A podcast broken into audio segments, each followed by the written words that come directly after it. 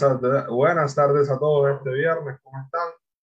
Bienvenidos todos al espacio creado por la Dirección de Investigación de la Universidad Libre, el cual está diseñado para la, socialización, para la socialización de temas de investigación de carácter local, regional, nacional e internacional. Este proyecto fue diseñado desde la Dirección de Investigación de la sede de Cartagena de la Universidad Libre con el objetivo de enseñar y mostrar todos los resultados investigativos que se dan dentro de las diferentes áreas de la universidad. Para el día de hoy tenemos el lanzamiento de nuestro libro En Educación, el cual se titula La educación como factor de movilidad y construcción social, el cual nos habla de diversos ángulos que ha tenido la educación, nos habla de, de los directores, nos habla sobre políticas educativas, sobre los diferentes constructos que se dan en la pedagogía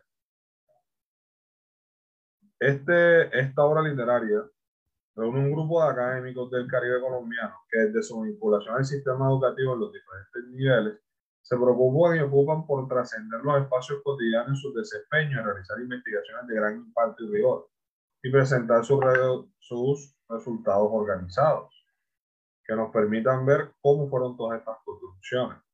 En el día de hoy arrancaremos con uno de los capítulos titulados El director escolar como agente de cambio un análisis desde las teorías contemporáneas del liderazgo educativo. Para esto nos acompaña el doctor Alexander Montes. ¿Cómo se encuentra? Muy buenas tardes para todos. Un saludo muy especial a la Universidad Libre y su Departamento de Investigaciones y en general a todos los invitados en esta tarde. Está también con nosotros la profesora Amalfi Rosales, también coautora de este capítulo, quien estará también presentando e interviniendo en este espacio. Doctor Amable, preséntese. Mucho gusto, ¿cómo está? Muy buenas tardes, un saludo muy cordial a todos ustedes, la Universidad Libre, gracias por la invitación. Aquí estamos presentando pues este capítulo del libro con el doctor Alexander y el doctor Vladimir. Muchas gracias.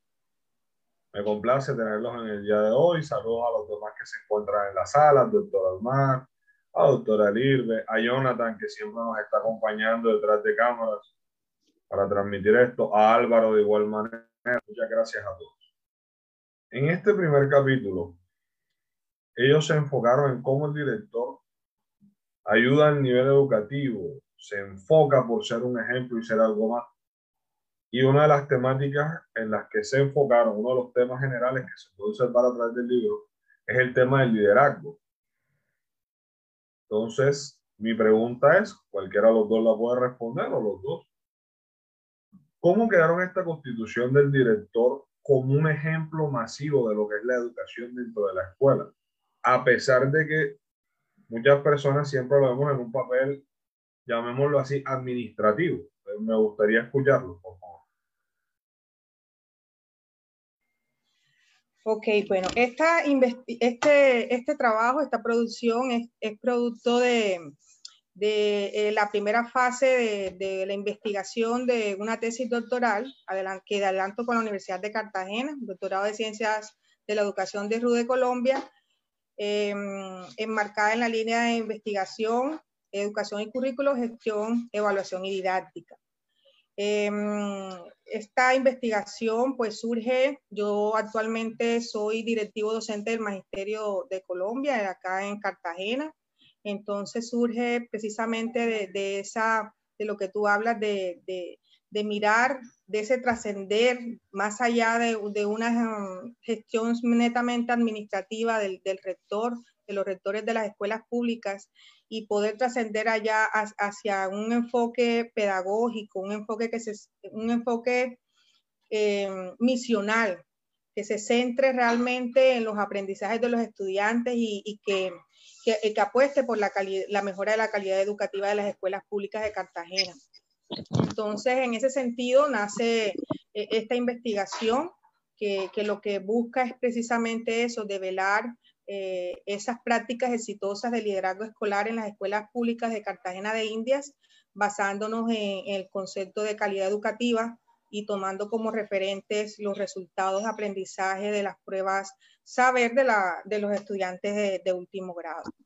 Entonces, eh, estamos en esa fase de metodológica, en la primera fase que es la revisión, y surge entonces esa revisión del estado del arte, donde en diferentes eh, bases especializadas se consulta y, miramos que ampliamente es un tema investigado en Europa, en todos los, contextos anglosajones desde hace más de, de 20, 30 años más o menos, y, miramos cómo le dan esa relevancia al factor de liderazgo asociado a la calidad educativa de las escuelas. Y, está demostrado que también tiene una influencia directa eh, en el trabajo, en el desempeño de los docentes y esto a su vez trasciende también de manera transversal en los resultados del aprendizaje de los estudiantes. Entonces, acá en Colombia, pues la investigación es bastante eh, escasa y es una apuesta pues en nosotros eh, investigar y, apostarle a, mejorar la calidad de educación de las escuelas públicas de Cartagena a través de, esta investigación, pues desde otra mirada, que no sea solo la del docente de aula, sino desde, desde quien dirige las escuelas, que somos los, rectores, los directores escolares. Y, y, bueno, esperamos, estamos en esa fase, en esta fase de en la primera fase de revisión ya vamos eh, ahorita a, diseñar todo lo que tiene que ver con lo que tiene que ver con el trabajo de campo.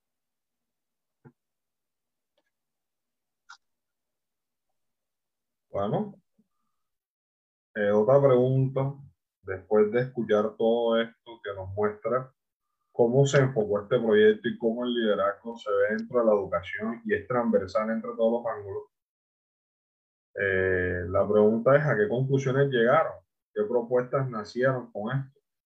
Me gustaría escuchar al doctor Alexander. Bueno, muchas gracias. Eh, definitivamente eh, el trabajo de investigación hasta ahora ha permitido comprender cuáles son esas concepciones de liderazgo que, se están, tomando fuerza en los planteamientos de política educativa y los planteamientos académicos al respecto. De manera que hay una un acuerdo, hay unas, unas cercanías en materia teórica sobre el valor del liderazgo del líder pedagógico, es decir, una perspectiva de liderazgo que toma en cuenta el aprendizaje como eje de su ejercicio y que por lo tanto su, su rol en la escuela está pensado en la mejora de esos aprendizajes. Eh, sabemos perfectamente que muchas de las perspectivas de liderazgo tradicionales en América Latina están mucho más marcadas y porque la política misma en países como el nuestro está más marcada llevar al líder escolar hacia procesos administrativos, casi que como acorralarlo a la dinámica administrativa del día a día y es poco el espacio que la misma política y que la dinámica diaria le permite para liderar estos procesos que son esencialmente pedagógicos. Estamos pensando en cómo construir una propuesta que permita que el líder, que el rector de las escuelas sea un líder pedagógico y que a partir del eje pedagógico se construya el escenario de toda su dinámica eh, y de su trabajo en las escuelas. Este trabajo nos va a permitir tener o entender cómo ha construido esas prácticas de liderazgo, aquellos casos que resultan exitosos en las escuelas de Cartagena, para que a partir de esto podamos construir también unos lineamientos de política que nos ayude a formar a los demás rectores, a formar a los líderes escolares para avanzar de, manera más contundente hacia el fortalecimiento institucional, pensado ese fortalecimiento en materia de los aprendizajes, es decir, enfocado en la calidad educativa, para que el campo nuestro, de nuestra investigación, de este estudio de, tesis doctoral, se permita ver eh, un aporte también real y práctico en las escuelas de Cartagena, que es hacia donde queremos llevarlo. Queremos que este trabajo sea un insumo real, vivo, para la política educativa distrital y nacional, pero también que permita una discusión a nivel, a nivel de país sobre eh, la, la construcción del ejercicio y del rol del liderazgo educativo en las escuelas públicas, en espacios y en contextos vulnerables, en contextos de pobreza, incluso en contextos rurales donde también hace falta un debate de esta naturaleza.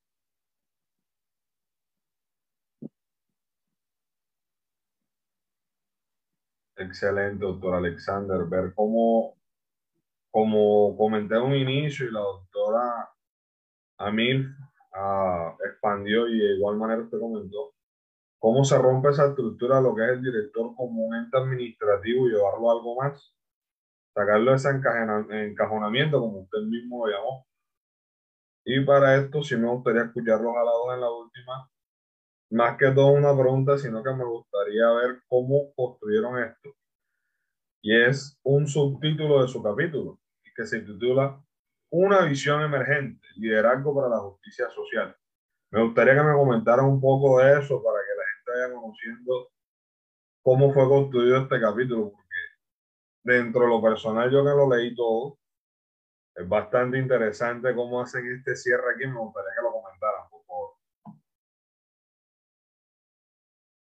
Bueno, eh, una visión emergente, liderazgo para la justicia social. Bueno, mira, em, eso hace parte del, marco de referencia de la investigación en lo que tiene que ver todos los fundamentos teóricos del liderazgo escolar que se, que se revisaron, que se consultaron y que pues obviamente se construyeron. Son varios, el, capítulo tiene varios apartados, como lo son el liderazgo instruccional, liderazgo para el aprendizaje, liderazgo distribuido, y en lo que tú estás mencionando, que es el liderazgo para, para la justicia social. Realmente es una, una visión emergente. Eso no hay muchos, no hay muchos estudios eh, al respecto. Lo que, lo que trata o lo que busca es una, una nueva visión que se centra en, en esa lucha contra las inequidades y, y, y por, por, supuesto por la justicia social desde la propia escuela. Y mira la escuela como ese escenario propicio para, para construir eh, sociedad eh, una, sociedad más justa, una sociedad más inclusiva. Eh, incluso dice, dice algunos de los, de, los, autores, dice que propiciar para que sea más libre, pues, pues la libertad. Eh, y que el rector de, es quien debe liderar, debe liderar y debe proponer que eso se consiga en las escuelas.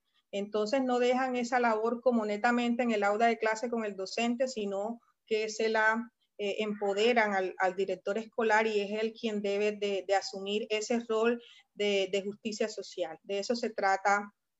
Eh, más o menos, hay, apenas hace una década más o menos es los primeros pininos de investigación al respecto. Entonces, pues no sé si con eso te doy respuesta a tu inquietud. Doctor Alexander, ¿desea agregar algo? Eh, bueno, sí, que definitivamente el, eje de, de, la justicia social y el eje de la libertad y de la democracia al interior de las escuelas es una perspectiva teórica muy de la línea de Freire que se ha venido discutiendo con mucho, digamos que con mucha fuerza en América Latina. La escuela, por lo tanto, se entiende como un escenario de formación para las libertades, como un escenario de participación. Y esa dinámica de la construcción de, la, de las condiciones de igualdad, de justicia social, de democracia, de participación, es, un, es una línea desde la cual también esperamos se construyan estas perspectivas de liderazgo que queremos, que queremos consolidar en el marco de este trabajo de investigación y de lo cual se hace en el texto ya una, una aproximación teórica que esperamos que pueda, además de disfrutar, pues eh, generar un debate importante en materia de investigación. No, sí, bastante interesante. De lo, que, de lo poco que conocemos a, a Pablo Freire, hemos visto la construcción social que él tuvo respecto a las escuelas, porque él las vio literalmente como un ente vivo, que te prepara para el mundo y más allá de lo que puedes llegar de ahí. Aprovechando lo mismo que indicó Marta Nussbaum, filósofa, que habló un poco sobre lo que Pablo ha hecho por la educación. Ella habla que esta es la ventana que nos permite expandirnos más, porque es el primer núcleo de justicia en que nosotros ingresamos. Muchas gracias por participar. Tengan una excelente tarde. No se salgan. No sé si alguien tenga una pregunta. Esperemos a ver qué nos pasa. Continuamos con el siguiente capítulo del libro. Quisiera escucharlos.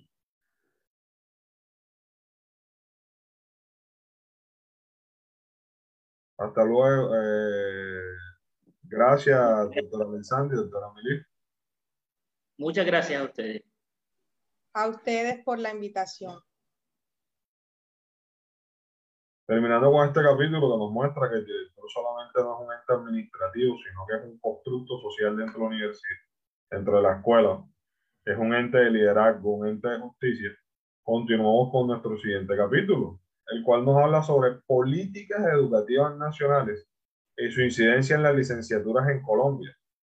Caso Universidad de Cartagena, escrito por Alejandra Bello Guerrero, la doctora Linis Munera Díaz y el doctor Edilberto Regrosa Fuentes.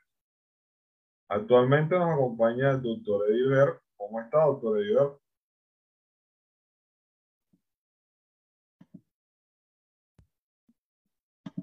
Muy bien, ¿me escuchas? Lo escucho perfectamente. Bueno, muy agradado de este lanzamiento de la invitación especial de la Universidad Libre. Creo que es un bonito momento de hacer también comunidad académica y de interactuar con colegas y como el anterior capítulo que resulta también muy llamativo para nuestros intereses académicos. Así que muy fabuloso, Jaime, el encontrarnos con ustedes compartiendo los ejercicios de generación de conocimiento y de divulgación de los mismos. De antemano, gracias por esta invitación. Muchas gracias por tenerlos aquí presentes. No siempre, como, sino siempre todos tenemos espacio para compartir entre investigadores. Muchos profesores trabajan en semilleros, en sus propias investigaciones.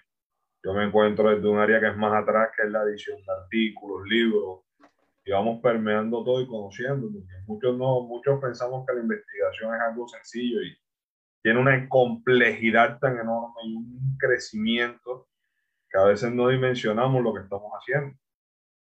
Y por eso me gustaría hacerle esta pregunta, ya que como educadores muchos sabemos que tenemos problemas con políticas educativas. ¿Cuál fue, por decirlo así, la mayor problemática que tuvo a la hora de la construcción de este capítulo, porque al hablar de políticas hablamos de que hay políticas muy viejas, unas que otras nuevas, y me gustaría saber cómo lo abordó. Bueno, primero eh, es interesante señalar que este, digamos, esta iniciativa fue una construcción que deriva también de los avances de un proyecto titulado Análisis de las Políticas Internacionales, Nacionales e Institucionales para el Desarrollo de la Docencia de las Licenciaturas en Colombia. Y tomamos como caso el caso de la Universidad de Cartagena y sus licenciaturas a partir de un proyecto financiado de manera en las convocatorias internas de la Universidad de Cartagena.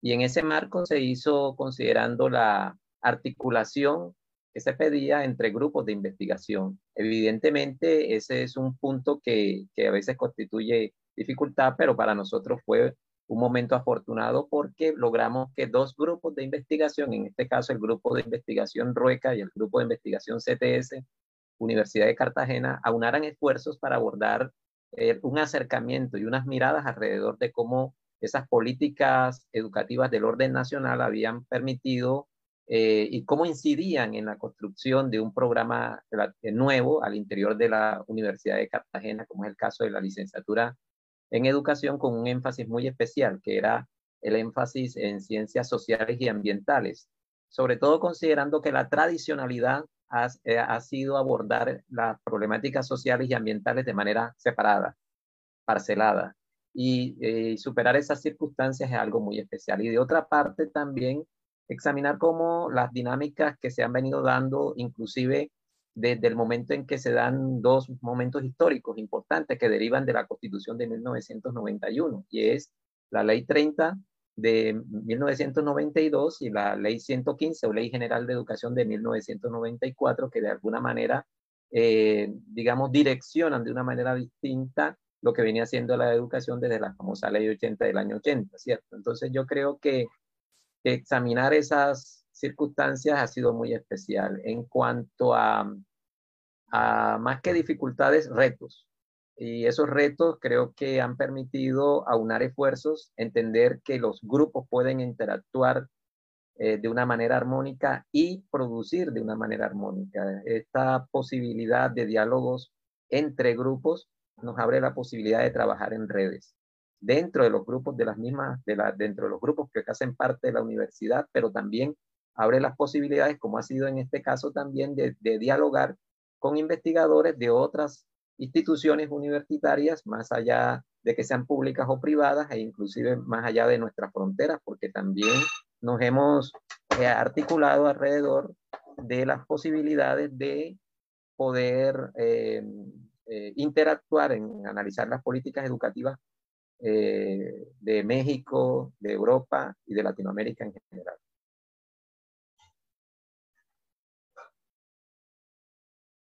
Adelante bastante interesante cómo se dio la construcción dentro de la universidad, todo el proceso, cómo lo fue construyendo, elaborando, todo lo que tuvieron que escalar.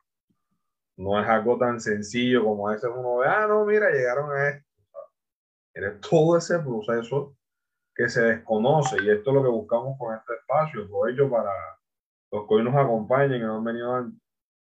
Dígame, que lo que quedó Sí, no, que tu, tu, apreciación me lleva a pensar en algo, y es que detrás de un libro hay una historia que no se cuenta, que es la historia que permite, que ha permitido irla vanando, construyendo. Es decir, que además de estar plasmada, evidentemente, eh, en las dinámicas de, de, las páginas que hacen parte de este capítulo, que, que, que nos unimos armónicamente con los demás que también han aportado sus letras y sus saberes a través de los capítulos que también hacen parte de este bello libro eh, que nos eh, abre la posibilidad a la Universidad Libre para, para leernos y encontrarnos, es esa, esas historias que están detrás escritas, ¿no?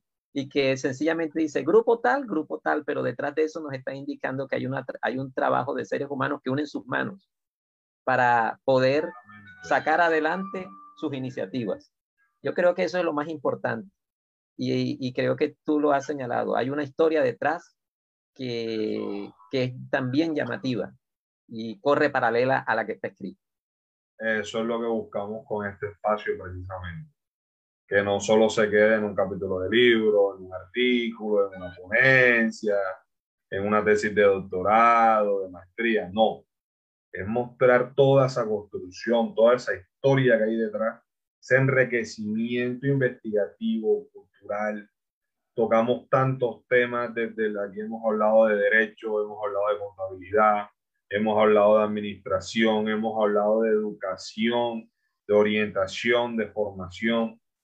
Actualmente estamos hablando en un libro de educación, pero lo estamos hablando desde un ángulo de cómo políticas educativas afectan a la educación.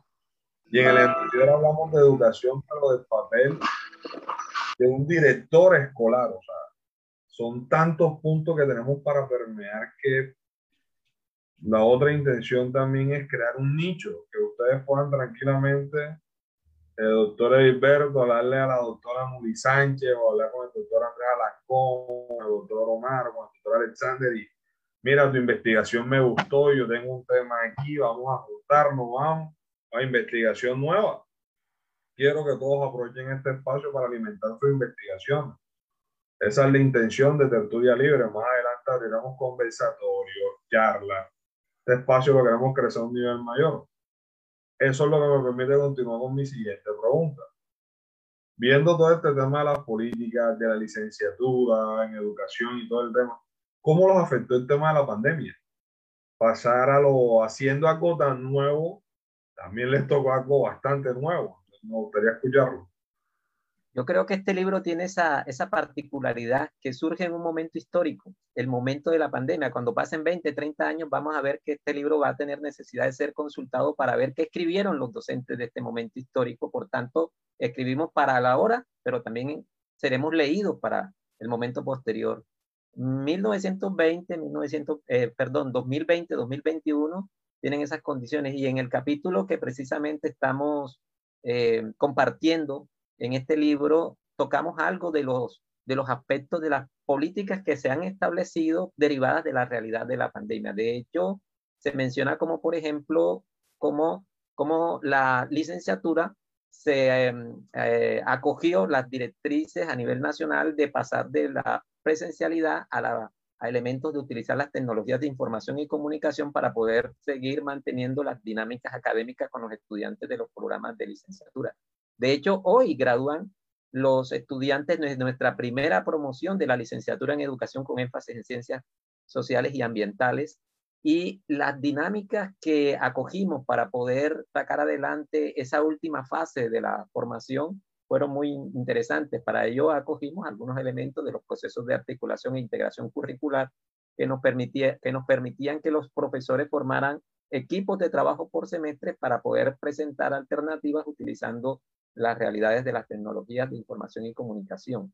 Pero también, sin lugar a dudas, eh, el, capítulo del libro, además de mostrar las dinámicas que derivaron de la, eh, ah, de la normatividad que decreta la emergencia nacional ecológica y sanitaria por condiciones del COVID y la pandemia como tal, vimos cómo nos adaptamos a esas nuevas circunstancias en la utilización del sistema de la mediación del aprendizaje que nos sirvió mucho para, para establecer mecanismos de continuidad de los procesos académicos, de elementos de utilizar la plataforma Suite que nos permitió también utilizar espacios como Classroom, Meet y demás que permitieron a los estudiantes, sobre todo de los últimos semestres, avanzar en elementos, ¿no? Eh, y eh, en ese sentido también las fortalezas que se acumularon y precisamente la manera como la universidad dio respuesta a las dificultades y que también a los retos que todavía existen, porque evidentemente son circunstancias que emergen y que necesariamente hay que irlas resolviendo en la medida en que se vayan dando las posibilidades. Eh, el capítulo también, como es obvio, eh, aborda los elementos que determinan los procesos de calidad que, se regulan para la, las licenciaturas en Colombia y que tienen que ver, por ejemplo, con la formación de los profesores, de los docentes en este caso, a nivel de, su formación posgradual, de su formación en segunda lengua, en manejas de tecnologías de información y comunicación, también en los elementos de, pertenencia a grupos formales de investigación y cómo eh, aprovechan lineamientos y líneas de trabajo para fortalecer su práctica docente y los elementos en los cuales también los estudiantes con sus docentes hacen parte de los eh, mecanismos de promoción de la investigación, como los semilleros de investigación y tal. De hecho, en el día de hoy, entre los graduandos, hay algunos que han hecho parte de los semilleros de investigación, tanto del grupo Rueca como del grupo CTS, curiosamente, ¿no? Y es muy importante ello porque indica de que esas políticas eh, tienen que ir orientadas y tienen que verse plasmadas en el día a día, en lo que se construye eh, en la formación de los futuros licenciados en Colombia, en el caso específico de esta licenciatura. Por tanto, pues eh, ese ha sido así a grandes rasgos los elementos que, eh, con relación a tu pregunta de adaptación, que nos hemos, que hemos acogido y que nos hemos adaptado a las circunstancias, porque evidentemente esto es nuevo para todos, pero entre todos podemos hacer el camino más sencillo. Hasta el camino más largo comienza por el primer paso, pero ahí donde todos ponemos las manos, también todos ponemos los corazones y por tanto unamos esfuerzos para enfrentar esos retos. Bastante interesante cómo se va dando todo. Y ya para cerrar, aprovechando que ya la última pregunta, o un cierre cortico, eh, nos habla, en uno de sus capítulos nos habla sobre las reflexiones consideradas las orientaciones normativas para programas en educación y su incidencia en el programa de la licenciatura. Nos podía dar unas dos reflexiones, unas dos orientaciones para darle cabida a los siguientes compañeros. Me gustaría escucharlas a qué llegaron. Sí, uno de los elementos importantes que creo que ya lo, lo estuvimos señalando con referencia al, a las eh, políticas y a las normas que, se, que reflexionan sobre la los eh, requerimientos, por decirlo así, que establece el ministerio con referencia a los programas de licenciatura son los, famosos, lo que nosotros llamamos cinco aspectos importantes que deben cumplirse, como por ejemplo que los docentes de programas de licenciatura deben ser profesionales universitarios y que mínimo tenga, que mínimo el 25% de ellos deben tener estudios posgraduales de maestría y doctorado. Yo escuchaba con mucha eh, alegría, por ejemplo, al grupo que nos antecedió del capítulo, como la colega que es personal docente, está formando como doctorado. Yo creo que eso es importante para la formación del talento humano. Y en los programas de licenciatura como el nuestro, eh, eso lo, analizamos y, examinamos ese punto, por ejemplo, ese primer criterio que era el por lo menos contar con el 25% de docentes con formación posgradual de maestría y doctorado. Nosotros contamos con, esas, con, ese requerimiento y vamos un poquito más allá y eso fue un aspecto importante. El otro aspecto tiene que ver que todo el personal docente, es decir, el 100% de ellos, debe contar con experiencia en investigación y producción académica. Yo creo que este es uno de los requerimientos más exigentes y más importantes. Y creemos que eso es importante cumplirlo.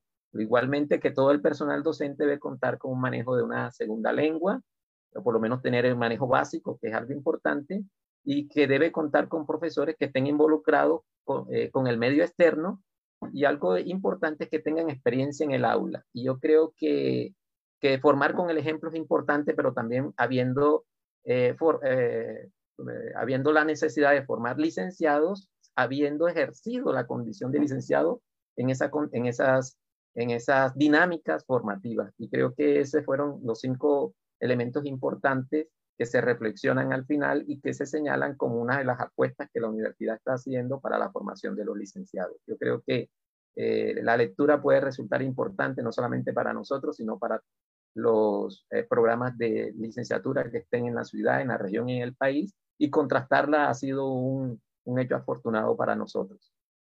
Mil gracias.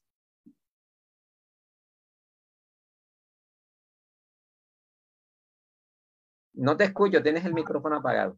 La costumbre que muchas gracias por todo lo que nos ha comentado, doctor Nos muestra cómo es todo lo, o sea, todo lo que no se ve detrás de un profesor.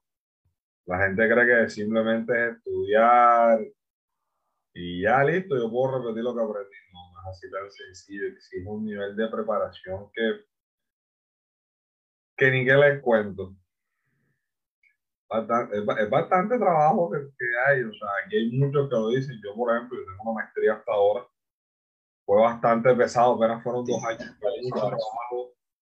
no me imagino lo que es un doctorado encima, trabajando, manejando grupos de investigación, o sea, los sacrificios que hace un profesor son bastante grandes. Como puedo decir, aquí hay bastantes doctores y muchos lo dirán les fue con sudor y lágrimas y se lo, sacaron mucho aquí. Un gran aplauso para todos ustedes. Muchas gracias por acompañarnos. Lo invitamos próximamente a otro espacio de tertulia. Esto es un espacio abierto para todos. Cualquiera puede comunicarse conmigo y decirme, Jaime, tenemos tal proyecto, tenemos tal investigación, pueden hablarlo conmigo, pueden hablarlo con la doctora Falú Mejía, la doctora Silar mira, tenemos esto, nos puedes abrir el espacio. Claro, hablamos, hablamos sobre qué y se les genera el espacio a todos. Lo importante es crecer todos en conjunto. Bueno, mil gracias a ti, Jaime, a la doctora Elfa y a la doctora Silat por su amabilidad y abrirnos los espacios en esta casa de estudios. Mil gracias. Muchas gracias por acompañarnos. Gracias y siempre bienvenidos. Ok. A continuación, el siguiente capítulo, Democracia y Comunidad Universitaria, aproximaciones para una teoría de la autonomía en la educación superior, escrito por Josefina Quintero Lyons, Andrés Antonio Alarcón Lora y José Luis Osorio Alba. Doctor Andrés, ¿cómo se encuentra en el día de hoy? Muy buenas tardes. ¿Cómo estás, apreciado Jaime? ¿Cómo está la comunidad académica que tenemos la oportunidad de compartir en el día de hoy? Excelente, doctor Andrés, siempre con sus agradables saludos, como hemos visto en el chat, a todos nos ha felicitado, nos ha agradecido. Este caballero aquí presente siempre regala mucho amor y alegría a todos. Bueno, doctor Andrés, ¿cómo le han parecido las charlas hasta ahora? Sabes que, que muy interesantes, además de, del juicio y de, del peso teórico del concepto investigativo la verdad es que en, una, en un libro de educación, pues obviamente eh, se necesita tener eh, eh, esa relación directa entre o articulación entre el campo disciplinar y el humanismo. Entonces, en ese sentido, tanto lo conversado por Amalfi y Alexander en, en su capítulo, nos muestra otra visión ello, y menos podría decir lo que el doctor Edilber ha compartido. Interesantísimos ambos capítulos.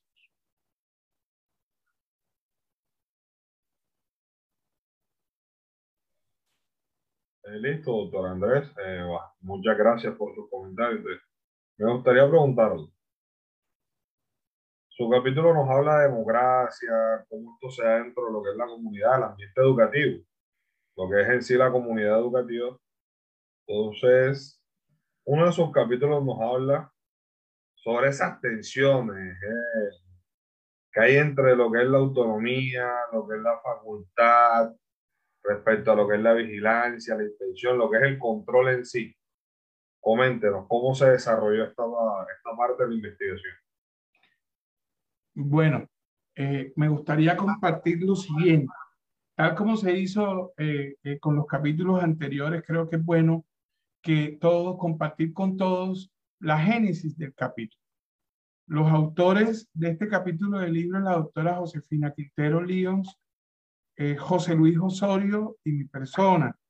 Pero quiero llamarles como antecedente que el capítulo fue fruto de una investigación que se hizo dentro del grupo de investigación Derechos del Trabajo y Seguridad Social, en la línea precisamente de educación, en, la línea, en una línea de investigación del grupo.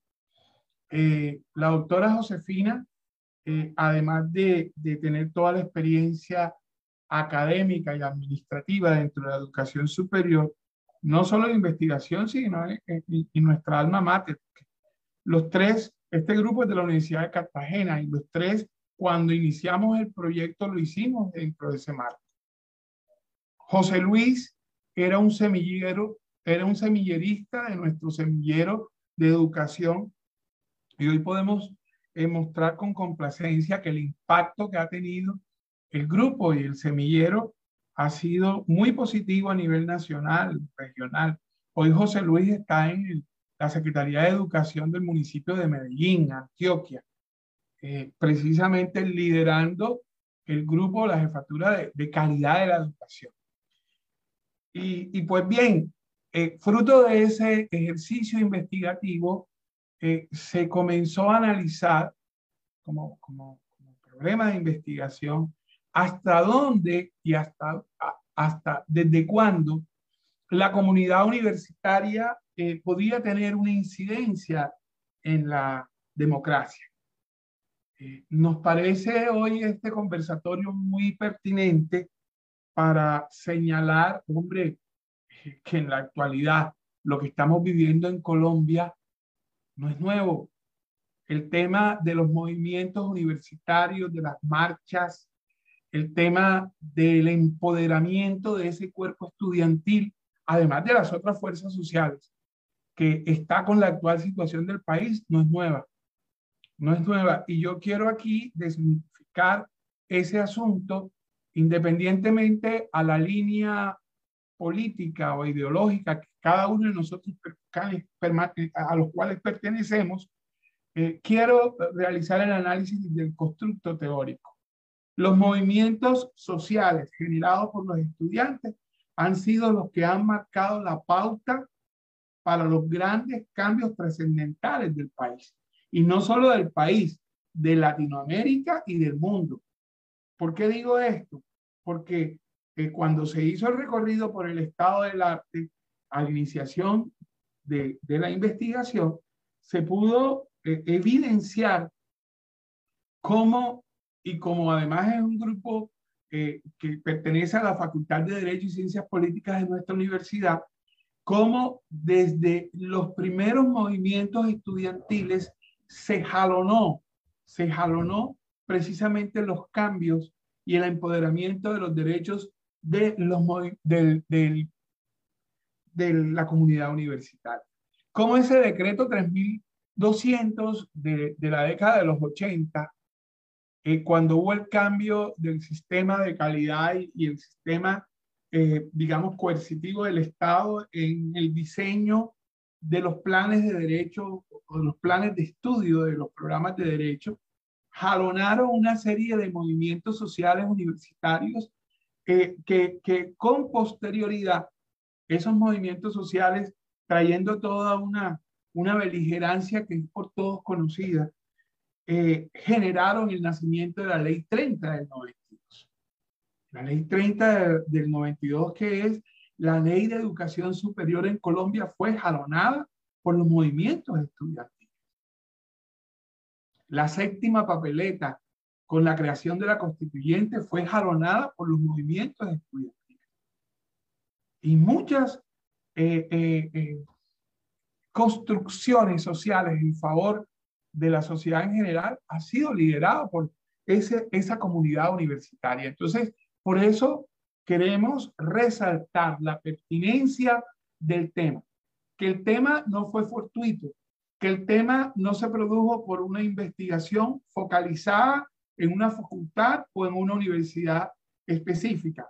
Fue motivado precisamente por eh, mirar cuál había, había sido la importancia de la comunidad universitaria y esa tensión, como, como tú planteabas, Jaime, ahorita, entre esa comunidad universitaria y la democracia. Pero más allá de eso, más allá de eso, eh, al mirar la aproximación que tiene eh, el concepto de la autonomía universitaria, que es uno de los pilares y, de, la, de, la, hoja de ruta, de la bitácora de la ley 30, de la ley de educación superior, es lo que ha fortalecido a nuestras universidades, tanto públicas como privadas. Ojo, porque la autonomía universitaria nos llama a realizar, obviamente, una organización interna, pero una autopoiesis que genera las actividades misionales, e, educación, investigación y extensión, desde la mirada de ese aporte, de esa apuesta a construcción de sociedad, a construcción de sociedad. Y ahí salen obviamente otras categorías. Eh, el trabajo investigativo, por ejemplo, de la doctora Elfa Luz Mejía en materia de participación ciudadana, ciudadana, de otros teóricos de la ciudad y del país que generan que, que la democracia no nace sola. La democracia nace de dentro hacia afuera, no de afuera hacia adentro. Y ello fue el punto de partida para estudiar esas tensiones. ¿Y qué mejor espacio que de lo educacional? Somos un programa de derecho, de formación de abogados, pero estamos inmersos en una sociedad que es democrática, que es democrática. Y, con beneplácito observamos, por ejemplo, cómo la comunidad académica latinoamericana, los grandes constitucionalismos constitucionalistas latinoamericanos como, como eh, José Martínez de Perú, como eh, Oscar Mejía Quintana de la Universidad Nacional de Colombia, como Arango, eh, el magistrado de la JEP en Colombia, han en sus, en sus constructos teóricos coincidido en algo. Y es que la democracia, no desde ahora, desde antes, eh, la, epistemología de la democracia, desde los teóricos de Rawls, desde, los, desde Kelsen, o sea, cómo el derecho entra a justificar el poder de acuerdo a diferentes escenarios y de acuerdo a diferentes etapas de la historia en la humanidad. Entonces, ello confluye en lo educacional. Y aquí nuevamente eh, me permito remitirnos a los grandes clásicos de, la educación, Comenio, Rousseau, eh, el gran maestro Félix González, que en paz descanse, mérito de la Complutense de Madrid, nos decía que la transformación de la sociedad se hace desde el aula, desde la escuela, desde esa célula vital. Y esa célula vital que arranca allí hasta el, el último ciclo propedéutico, que es precisamente la educación superior, llámese pregrado o en la etapa postgradual, nos da la posibilidad que a partir de esa tensión nosotros sigamos fortaleciéndonos, fortaleciéndonos. Y de allí obviamente salen otras categorías, surgieron otras categorías, como eh, la, la, la, la democracia desde la perspectiva de la eficacia formal y de la eficacia material del derecho. Que esos conceptos ya los constitucionalistas modernos los han manejado lo que está hecho para el derecho, que está vigente, pero que no se cumple, y lo que sí se cumple, jalona como fuente material la nueva construcción. La desobediencia civil, por ejemplo, lo que está viviendo el país actualmente. ¿Por qué se cae la reforma tributaria? ¿Por qué el país se opone a una reforma en la seguridad social con unas orientaciones específicas del gobierno de turno. Esto no es un tema político, esto es un, un tema social de alto alcance constitucional, porque las grandes constituciones desde Rawls, las grandes constituciones desde Kelsen, los grandes teóricos nos dicen que ese contrato social va a moderar nuestro desarrollo en comunidad. Entonces, eh, analizar esa tensión desde todas esas perspectivas fue gratificante y yo creo que lo más gratificante para no extendernos más en el capítulo a, que los invito, los invito a todos a que lo lean, a que lo compartan, a que nos sugieran cambios, a que sigamos, porque es apenas una agenda abierta eh, de investigación en construcción, porque desde los autores desde cada uno de sus orillas, eh, pues obviamente dieron sus aportes visionando un aspecto que no se puede dejar de lado, que es que si una cosa es algo que empodera a la comunidad universitaria y a la autonomía universitaria, es precisamente a la calidad de la educación superior. Una calidad de la educación superior para poder transformar nuestro país y el mundo. Yo simplemente quería compartir esas ideas con ustedes estamos abiertos a cualquier sugerencia, duda, pregunta, aporte.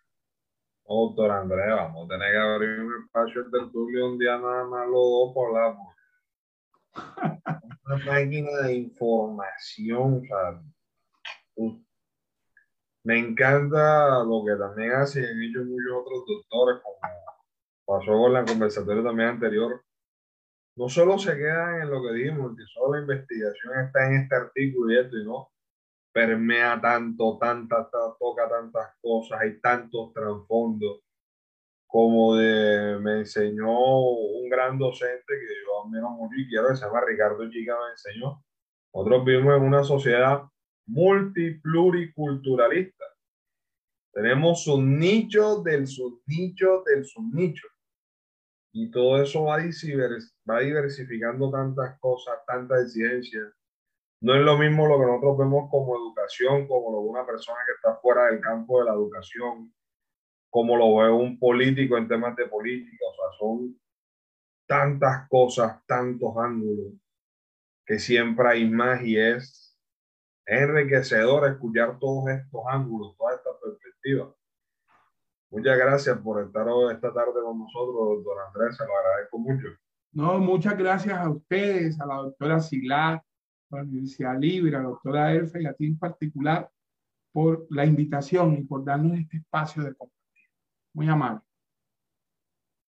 Muchas gracias, doctor Andrés.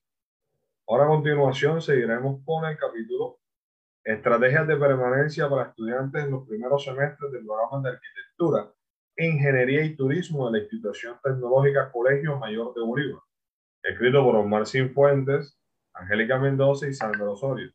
Buenas tardes, doctor Omar, ¿cómo se encuentra? Eh, buenas tardes, eh, Jaime. Muchísimas gracias por esta invitación. Saludo a todos mis colegas, darle las gracias también a las directivas de la Universidad Libre, la doctora Mejía, la doctora Sila, lograr generar este espacio académico. He estado muy atento a, a quienes me antecedieron. Eh, y pues ya había tenido la oportunidad de, revisarlo en el... Había tenido la oportunidad de revisar en el libro, ¿no? En el libro lo había leído detenidamente, había encontrado también algunos colegas ahí. Eh, y bueno, las, las, qué, bueno estos espacios y, y, qué bueno que podamos eh, volver a, tener otra, otra segunda, mm, otro segundo volumen con otros eh, trabajos en, investigación, en educación, en movilidad estudiantil, social y todo. Eh, agradecido y muy contento de estar con ustedes.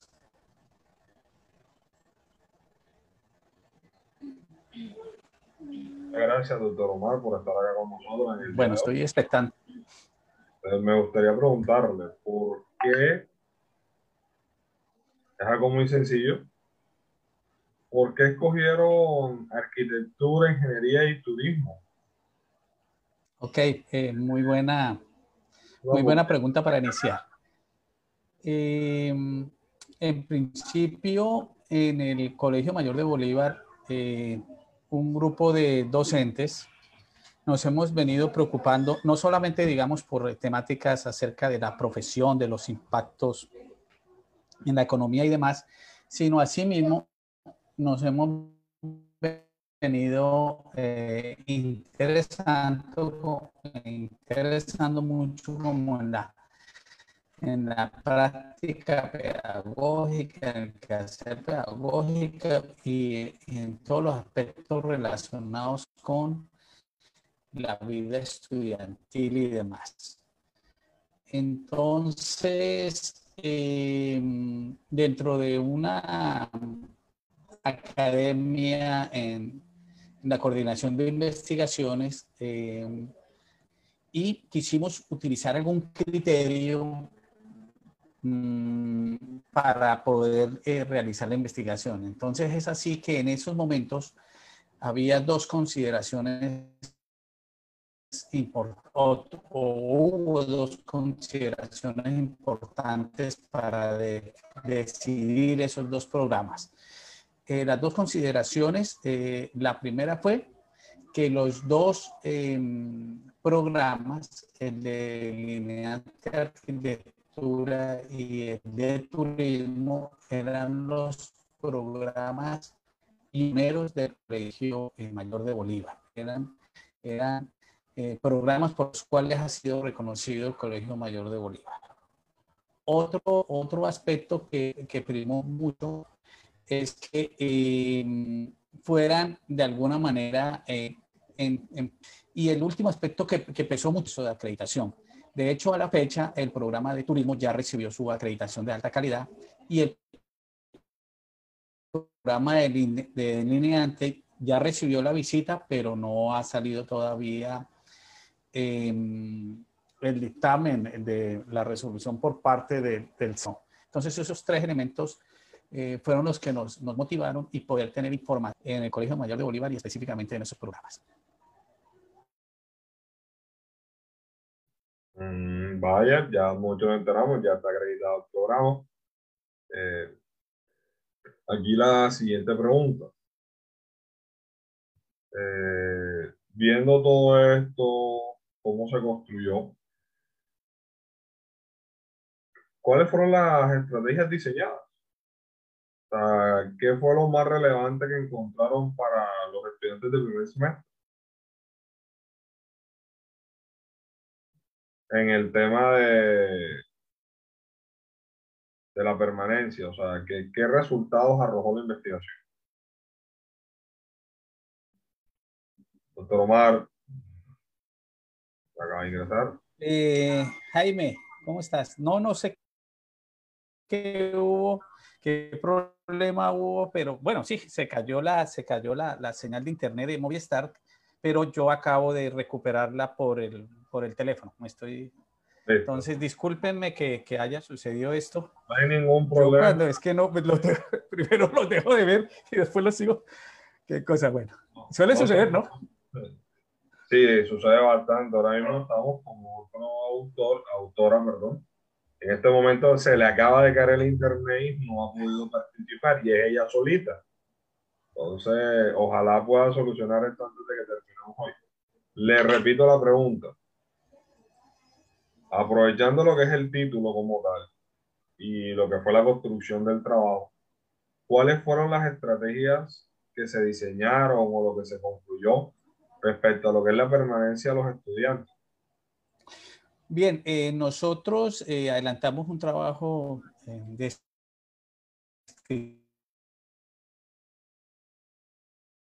proyectivo en vistas. No se me escucha. Ay Dios mío. No no se le estaba escuchando. Puede iniciar de nuevo por favor. Ah bueno decía yo que em, ¿Cómo llegamos a, las estrategias y, qué se propusieron? Nosotros lo que hicimos fue primero una revisión de la literatura y encontramos ciertas eh, características que eran similares eh, a Colombia, inclusive similares a, países de Latinoamérica, incluido eh, Chile, que es, que es pionero y, que uno creería no debería tener esos problemas de, de, deserción, ¿verdad? Y problemas de permanencia, pero eso fue, fue así. Entonces, después de que nosotros eh, realizamos el diagnóstico, nos, surgieron ciertos grupos de estrategias. Por ejemplo, eh, para el caso de admisiones, nosotros encontramos que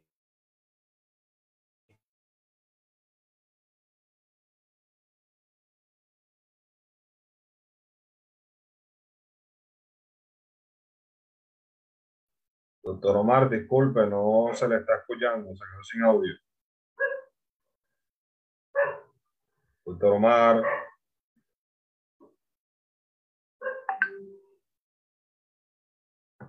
con mayorista o estudiante del mayor por un día. Doctor Omar, Entonces era... Se, le cortó el audio hasta el punto de donde empezó a hablar de en admisiones y de ahí ah, ok. Disculpen. Voy a repetir, disculpe, pero... Sí, eh, decía yo que entonces eh, encontramos que eh, para admisiones propusimos varias cosas. Lo primero es que Em, se hiciera un, mayor trabajo con los colegios y un mayor trabajo de orientación vocacional y de conocimiento del colegio mayor de Bolívar y de sus programas de colegios, sino se permite o se invita a los, a los estudiantes interesados y se les hace eh, la estrategia que, llamamos como eh, mayorista por un día o tour tour mayorista por un día. Y entonces los estudiantes conocen mucho más los programas, conocen mucho más las instalaciones, conocen más y su decisión de ingresar o no ingresar al Colegio de Mayor de Bolívar es mucho más racional y es menos de, simplemente eh, es que a mí me dijeron o es que yo creo. Bueno, lo otro que encontramos es que eh, la gran mayoría de estudiantes vienen de, colegios y de, y de, y de estratos socioeconómicos 1 y 2 entonces, en, ese sentido, eh, cuando nosotros cruzamos eso con los resultados de la prueba eh, Saber Pro, los muchachos vienen con niveles principalmente en dos áreas, en el área cuantitativa y en el área de la comunicación oral. El Colegio Mayor no venía realizando ninguna acción sobre eso. Entonces, eh, la propuesta es que eh, una vez los muchachos, tanto por las pruebas saber como por el examen que realiza el colegio mayor, quedan clasificados, ellos quedan sexados de una vez.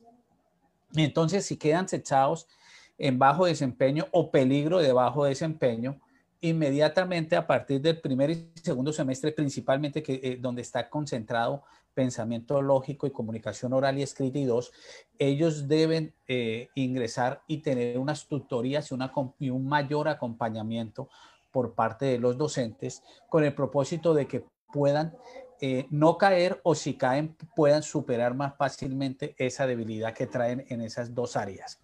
Nos llamó mucho la atención y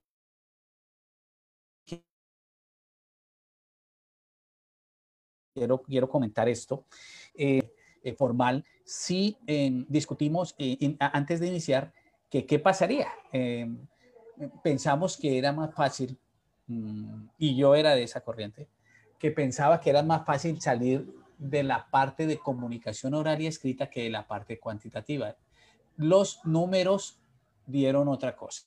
Los números mostraron que los muchachos logran superar más fácil sus debilidades en la parte eh, cuantitativa y por ende evitan la diserción por ahí que por, el, por la parte de, comunicación oral y escrita. Ya uno ahondando tiene, lógicamente tiene mucho más sentido porque, digamos, la riqueza de, nuestro idioma y, y, la parte de interpretar, argumentar, sintetizar, bueno, es, es mucho mayor que, que, y es más fácil aprenderse eh, eh una, algo sistemático y algo lógico y secuencial como la... Eso fue lo que se, se, se, se definió y se propuso para la parte de admisiones. Asimismo, eh, se, se, propuso para la parte de, de, de, de, bienestar y acompañamiento psicológico a los muchachos que, que caigan. el, mayor tiene, a partir de eso, tiene implementado em, una estrategia de alerta temprana. Es decir, en, en los de alerta temprana son aquellos muchachos que en el primer corte pierden el parcial. Y a ellos se les empieza a hacer un, acompañamiento. Los docentes, eh, por ejemplo, en mis asignaturas, eh, si yo tengo estudiantes que perdieron, no solamente yo hago una actividad, sino yo lo reporto y bienestar universitario con la parte de psicología empieza a hacer un, un acompañamiento. Lo otro, la otra estrategia que se montó es eh, generar un mayor vínculo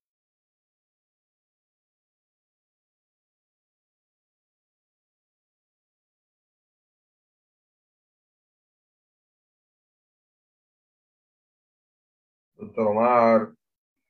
Doctor Omar se quedó de nuevo sin audio. y un mayor compromiso con los padres de familia. En el, si es con la institución, sí, la institución hizo por mí, pero ya. En cambio, si el estudiante dice, pero es que simultáneamente yo le voy a fallar a mi padre, eso puede generar un compromiso por parte de él y un factor de inspiración o de motivación que lo ayude a superar y evitar la deserción. Bien, eh, el otro bloque que encontramos, eh, y, ahí quiero, quiero hacer un comentario eh, bien interesante por parte del Colegio Mayor, y es la parte de incentivos y la parte financiera, porque pues, pues he, tocado varios aspectos, digamos, como desde, desde, desde las competencias, desde los planes de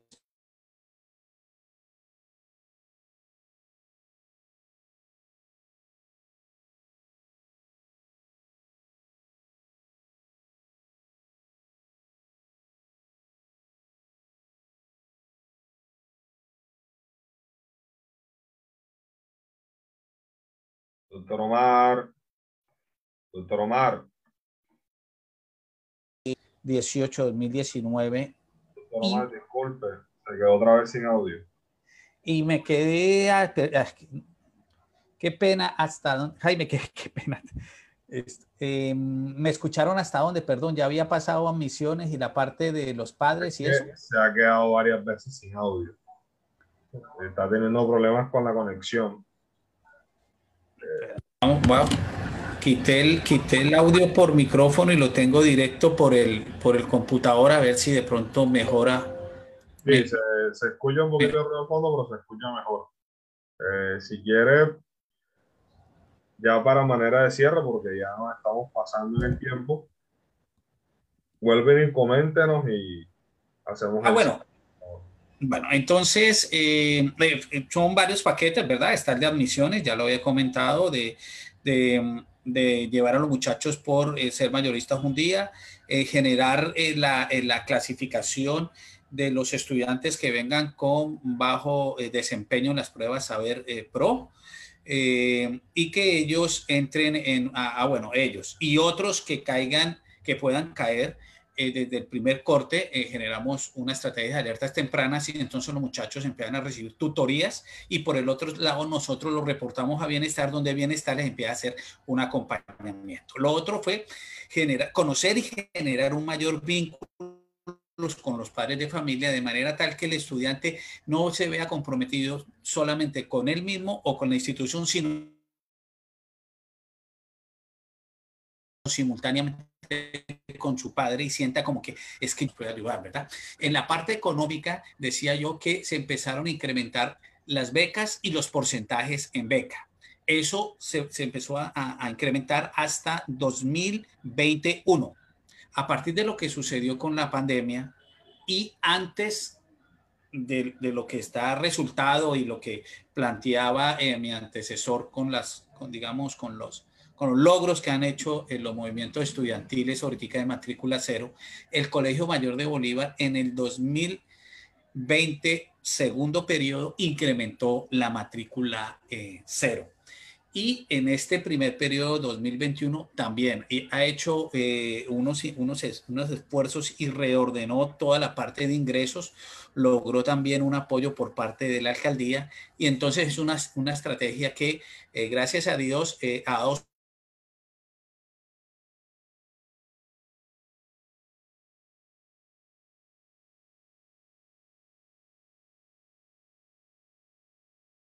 sus frutos. Eh, les comento, se ha incrementado eh, eh, se ha incrementado, pero por el otro lado se ha reducido lógicamente la, la, la, deserción. Nosotros lo vemos, lo vemos porque nosotros estábamos en los programas de turismo, estamos por debajo, siempre hemos estado por debajo de la media, pero en el programa de tecnología en delineante estábamos por encima de la media. En estos momentos los dos están por debajo de la, media y alejándose cada vez más. Entonces, eh, consideramos que, em, y nos gusta que el Colegio Mayor haya cogido eh, ese, ese, informe y entonces haya venido haciendo eh, esta serie de acciones. no sé, Jaime, ¿tienes ahí alguna otra pregunta? ¿Alguna inquietud? Voy a cerrar con una pregunta muy pequeña, sencilla después de realizar toda esta investigación, ver todo lo que le pasó, como han pasado todos y nos han contado, ¿cuál es el mayor trasfondo que tuvo toda esta investigación? ¿Qué es lo que sucede detrás de ella que no sabemos? Y con esto cerramos en el día de hoy nuestro último lanzamiento de libro en Tertulia Libre. Me gustaría escucharlo, doctor Omar. Doctor Omar, eh, te dejé de escuchar, Ramiro, ahora te, volví a escuchar. Cuéntame. Le decía que me gustaría, como muchos han hecho hoy, cuál fue esa parte de la historia de la investigación que no se contó, ese trasfondo que no se ve en el capítulo, que no se ve más allá, pero que fue muy relevante y muy constructivo para cerrar en el día de hoy este último capítulo de lanzamiento del libro. Eh, bueno, no, para nosotros hubo eh, eh, una motivación especial durante, tuvimos en algún momento algunas limitantes de, información que nos estaba comprometiendo. Sin embargo, cuando em, logramos tener las estadísticas y pudimos tener eh, conversaciones de tipo eh, informal eh, con los muchachos. nos gustó mucho la sinceridad en que, y, lo que uno menos se imagina, Jaime, lo que uno menos se imagina. Por ejemplo, un, un, grupo de estudiantes dijo, profesor, es que las condiciones nuestras no son, son muy difíciles y estábamos antes de la pandemia. Entonces dijo, dijeron, por ejemplo, para hoy tenemos un trabajo eh, y la niña, o sea, la compañera de ellos encargada de llevarlo, no había ido. Yo, nosotros dijimos, pero no es como irresponsable. Entonces dijeron, no, lo que pasa es que ella es madre soltera y ella tiene que llevar a la hija a donde la abuela. Ahí donde uno dice, pero se justificó e-, este trabajo y se justifica y de verdad que uno a veces eh, eh, la investigación le permite conocer a fondo eh, las problemáticas que en, muchos casos pues no es el caso de uno o que uno no las ve o que uno ni siquiera se las imagina hasta que uno las logra por medio de la investigación evidenciarlas. Entonces eso es algo que, otra cosa que nos motivó también y que no sé, es que tuvimos un gran apoyo de, la parte de las directivas, por ejemplo, de admisiones y de la niña de, bienestar universitario también nos ayudó eh, muchísimo, eh, nos, nos, nos, colocó a disposición las dos psicólogas, eh, quienes ya compartían ciertas estrategias que nosotros les comentamos íbamos a plantear. Excelente, doctor Omar. Bastante importante escuchar sus palabras en este momento. Y este cierre que nos dio sobre todas esas problemáticas, lo que pasa, o sea, lo, que usted mismo acaba de decir, imprevistos que nada se esperan y todo lo que puede salir mal, va a salir mal. Va a salir. Sí. Da risa, pero a todos nos ha pasado. Hay semanas en que empieza una cosita y luego otra y otra y otra y otra y bueno, a veces pasa, o hay veces en que todo fluye de manera que ni nosotros lo podemos creer con, con, la, versatilidad, con la versatilidad que todo sucede. Muchas gracias por acompañarnos en el día de hoy en Tertulia Libre. Nos estaremos viendo próximamente en el nuevo espacio. Vamos a tener una semana para crear la nueva temporada, crear el nuevo espacio Muchas gracias por estar aquí, a los que nos han acompañado, nos han apoyado en estos siete capítulos de lanzamiento del libro. Al doctor Alexander, a la doctora Elfa que se encuentra, a la doctora Edilberto, a la doctora Rafaela, a la doctora Luis Sánchez, a la doctora Silar, al doctor Teófilo, al doctor Omar Buy, al doctor Alexander, a la doctora Mil Rosales, a Jonathan, a Álvaro, a todos los que nos han ayudado, al doctor Mario Echeverría que se encuentra en la sala, a los diferentes autores que han participado, al doctor Salvador, o a la doctora Liris Müller, muchas gracias a todos por estar con nosotros y apoyar este nuevo espacio conocido como Tertulia Libre.